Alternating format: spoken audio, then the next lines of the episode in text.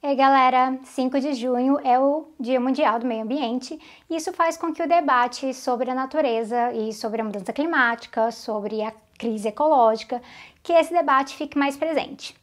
Isso não muda muito o nosso cronograma aqui no Tese 11, porque a ecologia faz parte de todas as nossas análises aqui, vocês já sabem disso. Aqui não é uma pauta separada. Mas a atenção especial deste momento de junho ajuda com que a gente possa ressaltar alguns pontos que são pontos importantes porque as pessoas estão prestando um pouco mais de atenção. E aí, se tem algo importante para o futuro do Brasil e do planeta, eu diria que é justamente falar da Petrobras. Isso mesmo, vencer a crise ecológica também depende do presente e do futuro da Petrobras.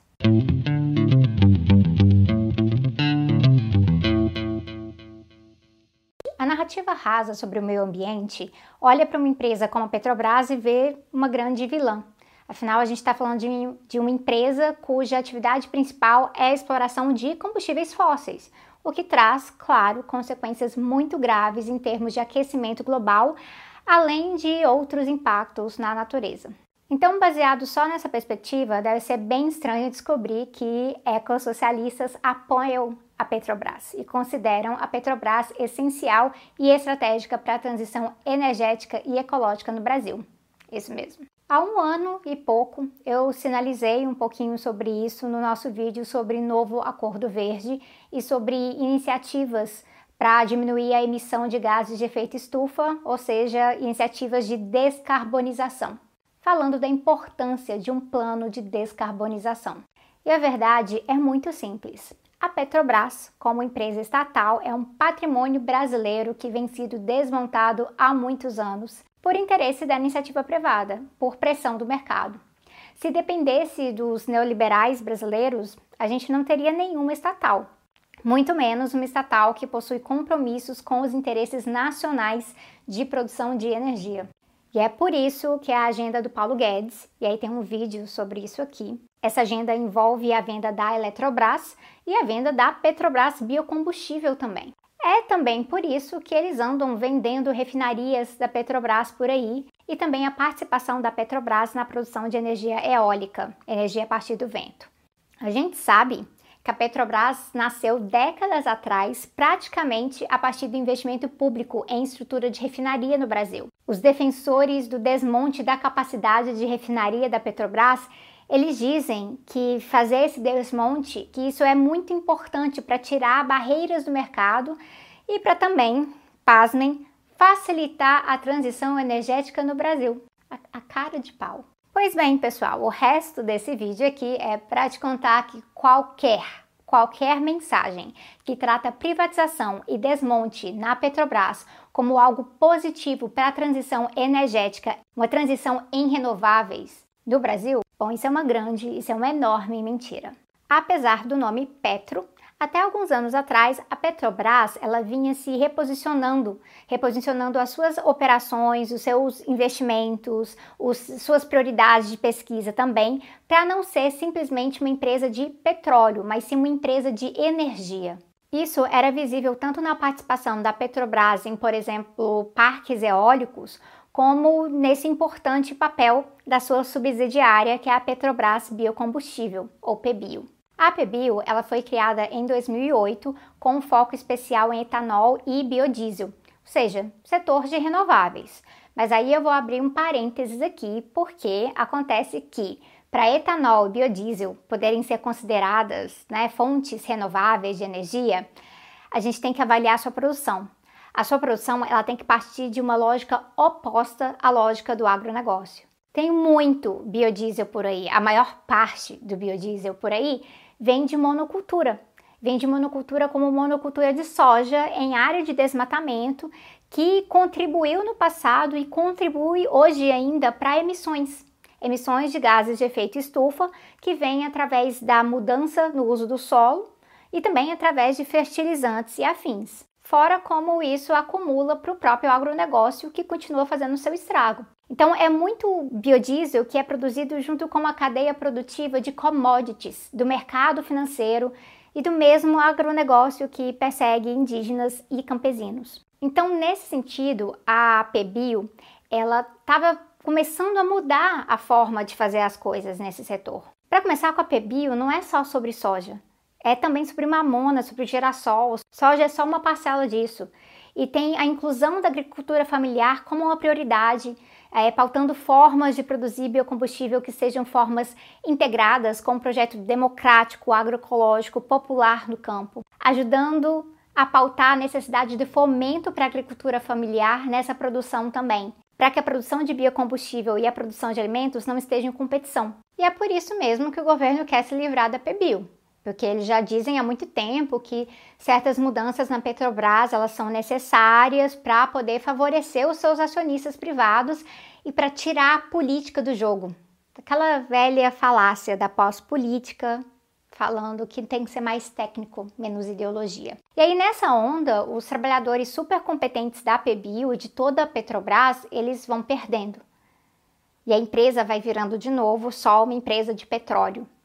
E aí o Brasil todo perde também. Ou acontecem algumas coisas, como por exemplo, a empresa agora promovendo combustível sujo como se fosse renovável porque colocaram verde do lado, que é o tal do diesel verde. A gente sabe que a descoberta e a exploração do pré-sal fez com que muita gente da esquerda passasse a tratar o pré-sal como assim a nossa grande chance de desenvolver. Passaporte para o futuro do Brasil. E aí, ou tinha essa ideia de explorar o pré-sal de uma forma mista, usando royalties para investir em saúde ou educação, ou até mesmo uma ideia que é muito presente no desenvolvimentismo estatal, que é sim do pré-sal ser todo 100% nosso e assim a gente garantiria o caminho para uma verdadeira industrialização do Brasil, rompendo com a nossa dependência. Do ponto de vista socioeconômico, essas duas lógicas até parecem fazer sentido, mas essas duas lógicas estão erradas. Eles contaram por aí que o nosso grande problema era simplesmente corporações estrangeiras, privadas, tentando passar a mão no nosso pré-sal. Mas não é só isso, gente. O nosso problema também é a ideia de que se o pré-sal é nosso, então a gente tem que explorar o pré-sal até a última gota. Isso é de uma ingenuidade gigantesca que infelizmente a gente vê por aí, a gente vê até mesmo na esquerda socialista. É muito evidente, é muito óbvio que não dá para abandonar o pré-sal amanhã porque não se trata da gente simplesmente substituir fontes de energia suja com fontes renováveis e mais limpas. Mas se trata de transição, um processo de transicionar essas fontes de energia.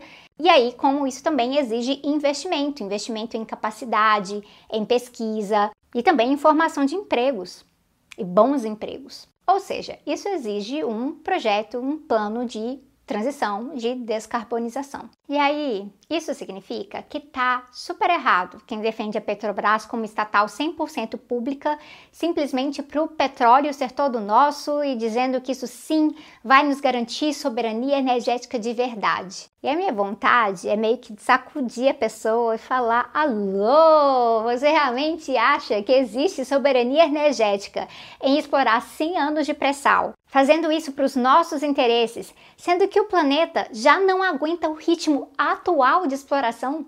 A gente tem 100 anos? A gente não tem 100 anos. Se você realmente acha que é para a gente simplesmente explorar petróleo porque um não temos alternativa, em vez de construir alternativa ou dois, vai, se a gente não explorar, os imperialistas virão e tomarão da gente.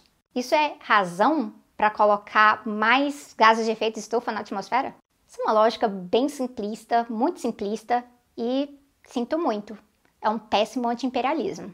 O que a gente precisa é sim defender uma Petrobras como uma estatal 100% pública, lutando contra esses desmontes atuais. Mas a gente tem que fazer isso entendendo que essa Petrobras, ela só é estratégica para nossa soberania energética se ela também for estratégica para nossa transição ecológica. Então, gente, isso é sobre defendermos o legado da Petrobras como empresa de energia com fontes diversificadas, que não fique aí só mantendo pesquisa sim sobre renováveis, sim, vamos pesquisar, como a gestão atual é, ainda diz que vai manter, mas sem nenhum investimento em capacidade operacional de verdade para a gente mexer na matriz energética brasileira. Mexer com bastante diversificação e aí que num plano de transição, um plano de transição bem calibrado, bom, que aí isso signifique que a Petrobras possa ser menos Petro e talvez mais solar, mais solar braço no nosso futuro ou algo assim.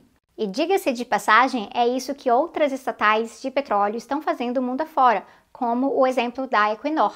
Mas a Petrobras já estava começando a caminhar nesse rumo.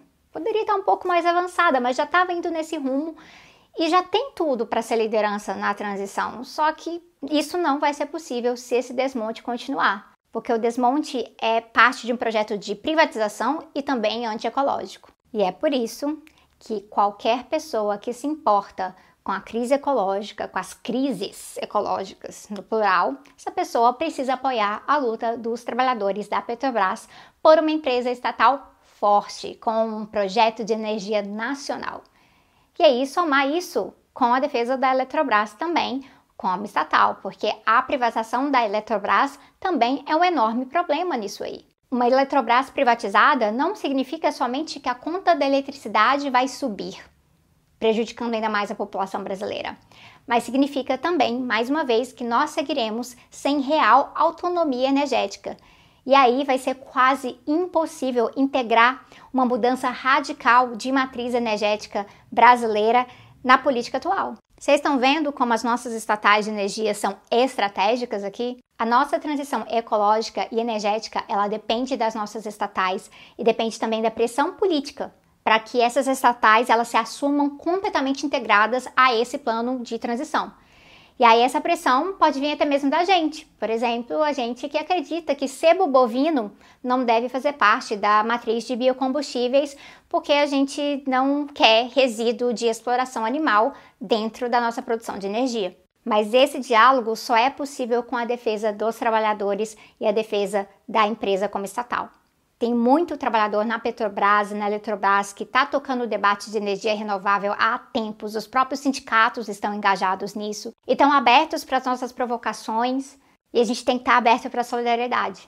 Porque nós sabemos que com ele sim é possível construir um programa de renováveis popular, agroecológico, mas não com essas empresas privadas do setor. A iniciativa privada, ela não vai nos levar longe o suficiente nesse tema.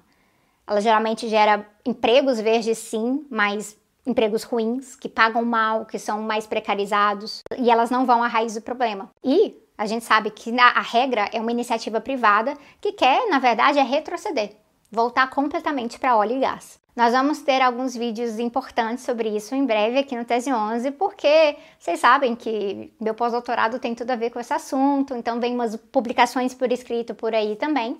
E aí eu espero que isso ajude na promoção desse debate e dessa luta política que é tão, tão central para a gente garantir a possibilidade, não somente do Brasil e da América Latina, mas do planeta inteiro, conseguir chegar ao século 22 com justiça e sustentabilidade real com vida humana na Terra. É isso aí, eu vejo vocês em breve.